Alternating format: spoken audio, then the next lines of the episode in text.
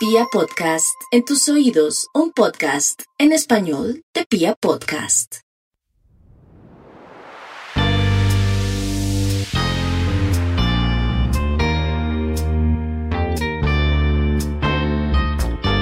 Una bienvenida muy especial nuevamente al podcast de las Quintas de Juli. Para quienes son nuevas o nuevos por aquí, mi nombre es Juliana Gutiérrez de la Cuadra, de julianagutierrezdelacuadra.com y trabajo como consultora de imagen con el propósito de facilitarte un camino que te ayude a obtener una imagen que esté conectada con tu interior y que refleje auténticamente quién eres. También estoy en Instagram como Juliana G de la Cuadra. En el episodio anterior estábamos hablando del lenguaje de los colores. Vimos cinco colores, hoy vamos a ver otros cinco colores. Hoy vamos a ver el azul, hoy vamos a ver el verde, el café, el gris y el negro, para que así entonces completemos el círculo cromático. Así que entonces voy a empezar con una pregunta. ¿Podríamos decir que cada color corresponde a una personalidad? Fíjense que el color hace parte de nuestra marca personal. Por lo general las personas serias que se desempeñan en un rol corporativo se visten con colores serios, mientras que aquellas personas creativas y que hacen parte de un mundo más flexible tienden a usar colores más llamativos o más vibrantes. Sin embargo, pues no siempre. Un ejemplo es la directora creativa de Chanel, que siempre se viste de negro o con colores oscuros, o el mismo Karl Lagerfeld se vestía de negro y ambos son o eran de un mundo creativo de la industria de la moda. Por algo dicen que para gustos colores. Hay personas extrovertidas que usan colores neutros, o hay otras introvertidas que pueden usar colores vibrantes o fuertes. Pero bueno, por lo general es más bien lo contrario. Entonces empecemos a ver cada uno de los colores del círculo cromático y vamos a empezar entonces con el azul. ¿Y qué nos dice Cassia Sancler en su libro Las vidas secretas del color sobre el azul? Nos dice que todo el mundo, incluso los invidentes, poseen un receptor especial que percibe la luz azul. Esto es clave porque muestra respuesta a esa parte del espectro la que establece nuestro ritmo circadiano, el reloj interno que nos ayuda a dormir de noche y permanecer alerta durante el día. Sin embargo, el mundo moderno que está repleto, bueno, pues de luces indirectas, por ejemplo, en los teléfonos inteligentes o celulares o en pantallas retroiluminadas que sobrecargan con la luz azul a los espacios a unas raras horas del día, esto tiene un efecto negativo sobre nuestros patrones de sueño. Fíjense que Cassia Sancler nos dice que según una encuesta realizada en el 2015, los adultos en Estados Unidos dormían más o menos 6,9 horas en una noche de día laborable. Y hace 150 años esa media estaba entre 8 y 9 horas.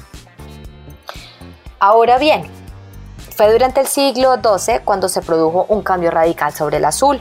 Aproximadamente para aquel entonces empezó a representar cada vez más a la Virgen con un manto azul, mientras que con anterioridad se solía mostrar con ropajes oscuros que comunicaban el luto por la muerte de su hijo. A medida que mm, la importancia de María y la devoción mariana fue creciendo a lo largo de la Edad Media, también lo hizo la fortuna del color azul. Tradicionalmente era el color de la tristeza, pero muchas culturas, incluidas las antiguas civilizaciones hindú, egipcia, norteafricana, de los Tuareg, han dado un lugar muy especial al azul y los objetos azules en sus vidas. Fíjense cómo un gran número de empresas y organizaciones utilizan un tono oscuro de azul en sus logotipos y en sus uniformes porque el azul comunica fiabilidad. También la trayectoria respetable de este color se inicia con las Fuerzas Armadas, particularmente la Marina Guerrera, y de ahí el término azul marino, que necesitaba teñir los uniformes de un color que fuera lo más resistente al impacto del sol y por supuesto pues del mar.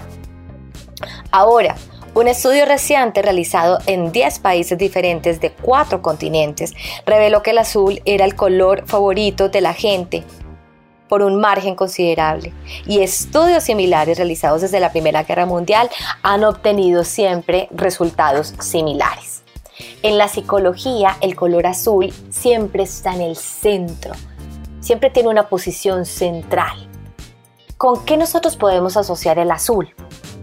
Con, empecemos, paz, con la paz, con la tranquilidad, con la calma, con la relajación. Generalmente cuando vemos, por ejemplo, el mar, bueno, nos relajamos. Generalmente los spa tienen objetos, paredes, muebles azules. También mm, asociamos el azul con la tecnología, es decir, con el avance, con la evolución, con la tecnología, con lo informático, con las redes sociales, con la modernidad, con lo rápido también, con la visión de futuro. Además de asociarlo con la paz y con la tecnología, el azul también lo conectamos con la autoridad, es decir, con el liderazgo, con la fuerza, eh, también con los deportes, con la honestidad, es decir, con la confianza, con lo verdadero y con la comunicación, con la claridad de nuestras palabras y con el pensamiento elocuente. Sin embargo, pues tiene la asociación de la tristeza y la depresión, pues acordémonos del famoso Blue Monday. Ese es el color azul. Vamos entonces ahora a pasar con el verde, ese color sintonizado con la energía, con lo vital, con la naturaleza, por supuesto. En las vidas secretas del color nos dice Cassia Sancler que hoy por hoy el verde tiende a evocar imágenes reconfortantes del campo, y también pues nos hace pensar en políticas ecológicas. Se suele considerar un color apacible y a menudo se vincula también con el lujo y con el estilo. En latín la palabra verde es viridis, que está relacionada con un grupo de palabras que sugieren crecimiento, incluso vida. Vivere, que significa ser verde o vigoroso. Vis, de fuerza, y vir, de hombre. Entre los musulmanes, para quienes el paraíso es prácticamente sinónimo de jardín, nos dice Cassia Sinclair, el verde adquirió gran importancia desde el siglo XII. El verde era junto con el blanco el color favorito del profeta Mahoma.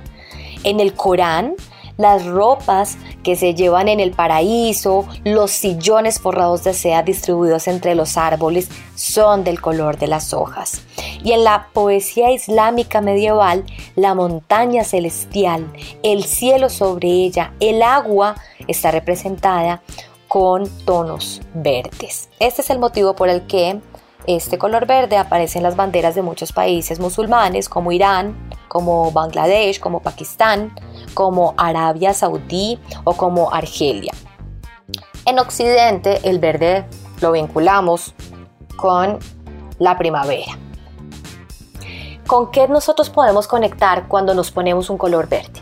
Principalmente con lo natural, con el renacer, con la ecología, también con la salud, con equilibrio, con fertilidad, también con el dinero, es decir, con la abundancia, con el progreso y también con los inicios, con energía nuevamente, con regeneración.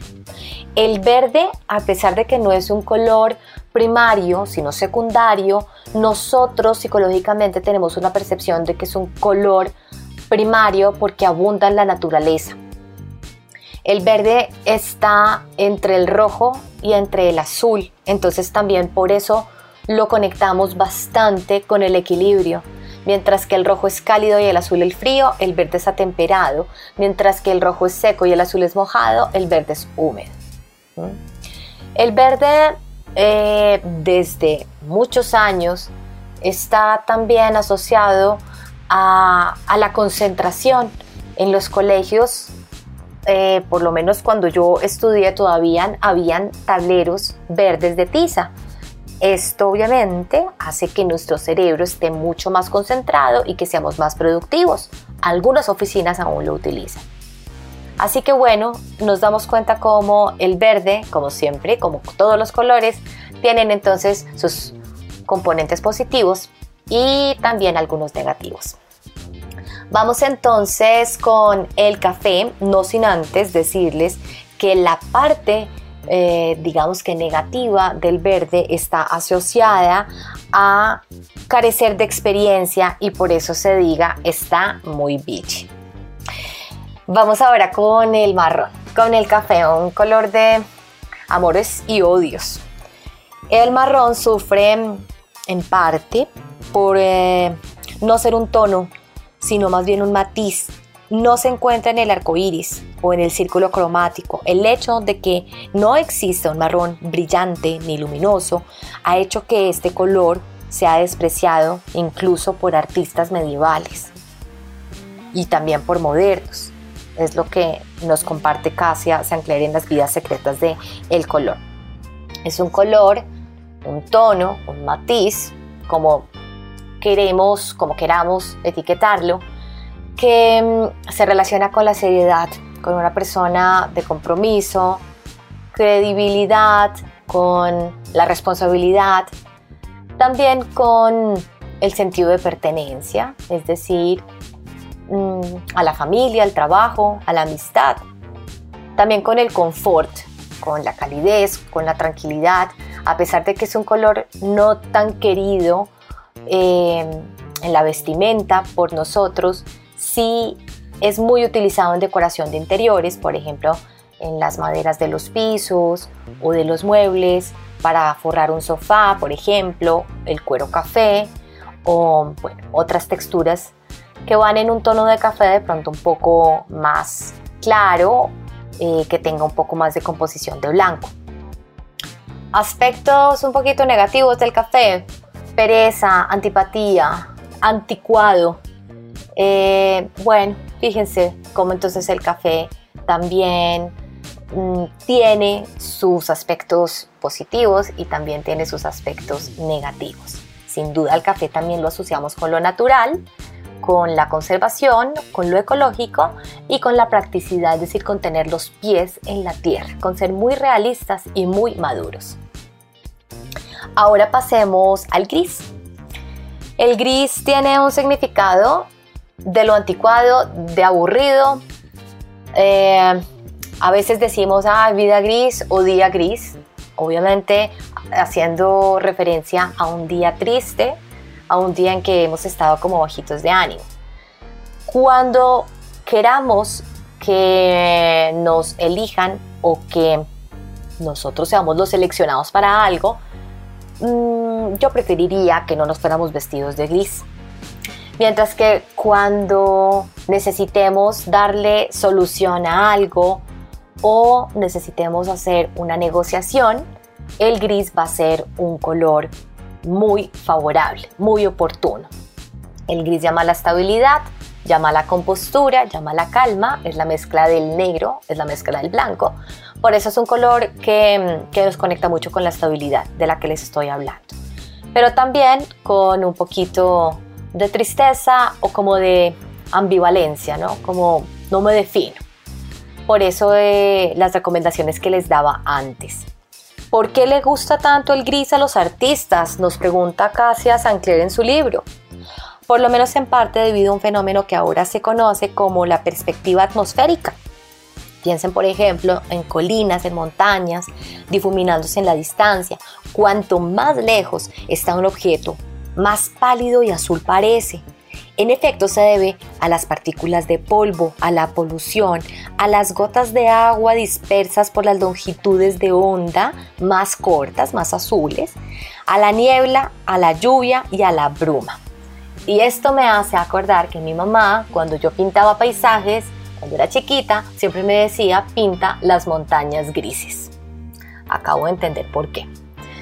Y ahora entonces vamos a terminar eh, este episodio del lenguaje del color con el negro. Creo que es el que más nos llama la atención.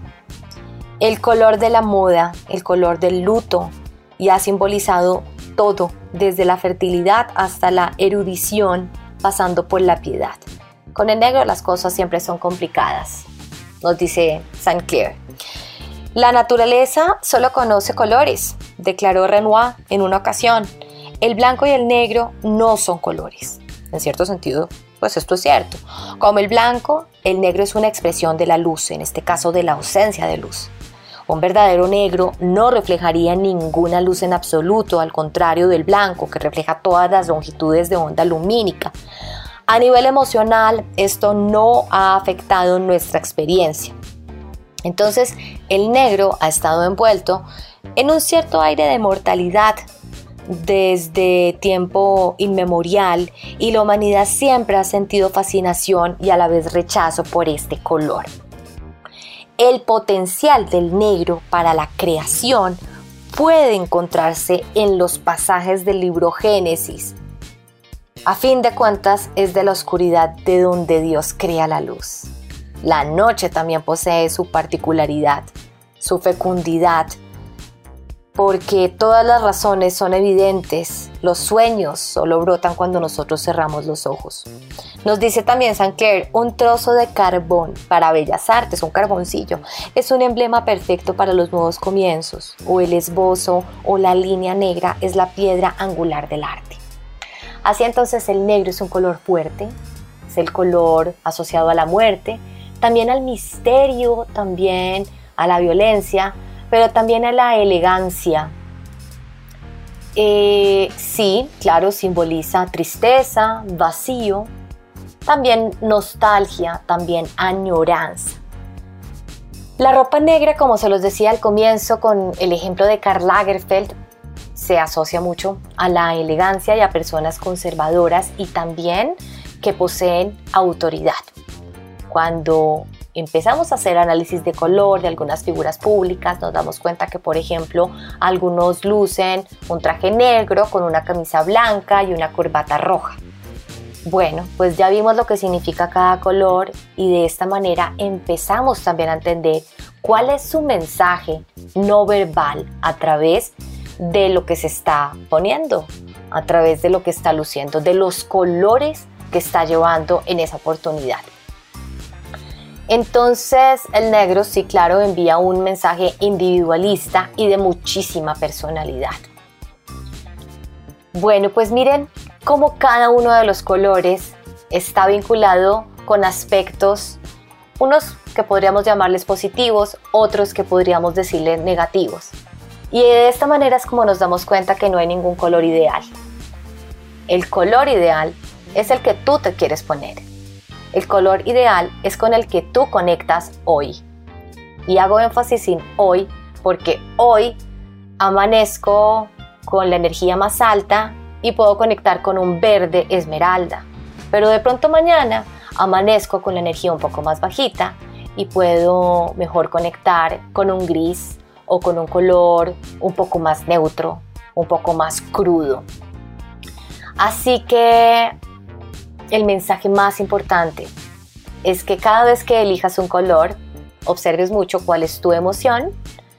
También, ya que conoces qué es lo que transmite cada color, conozcas muy bien cuál es el mensaje que quieres enviar hoy para la ocasión que tengas. Y por supuesto que apeles al sentido común.